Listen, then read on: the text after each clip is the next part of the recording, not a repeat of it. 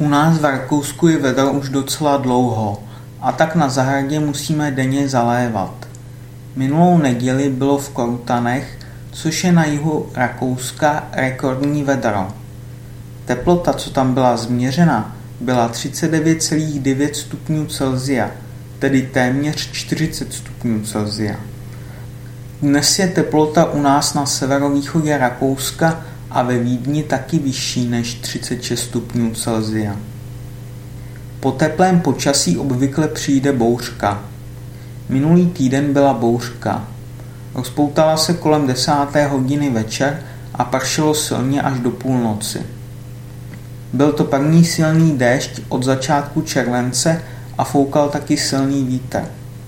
V posledních dnech byla teplota trochu menší, ale pak zase stoupala až na nynější teplotu. Podle předpovědí počasí bude zítra pravděpodobně bouřka a v sobotu má pršet. Teplota se má ochladit. Toto léto bylo počasí v Rakousku střídavé. Po několika teplých dní v květnu byly na začátku června ve střední Evropě povodně. Tento červenec byl nejsuší červenec od dob, kdy se v Rakousku začalo zaznamenávat počasí.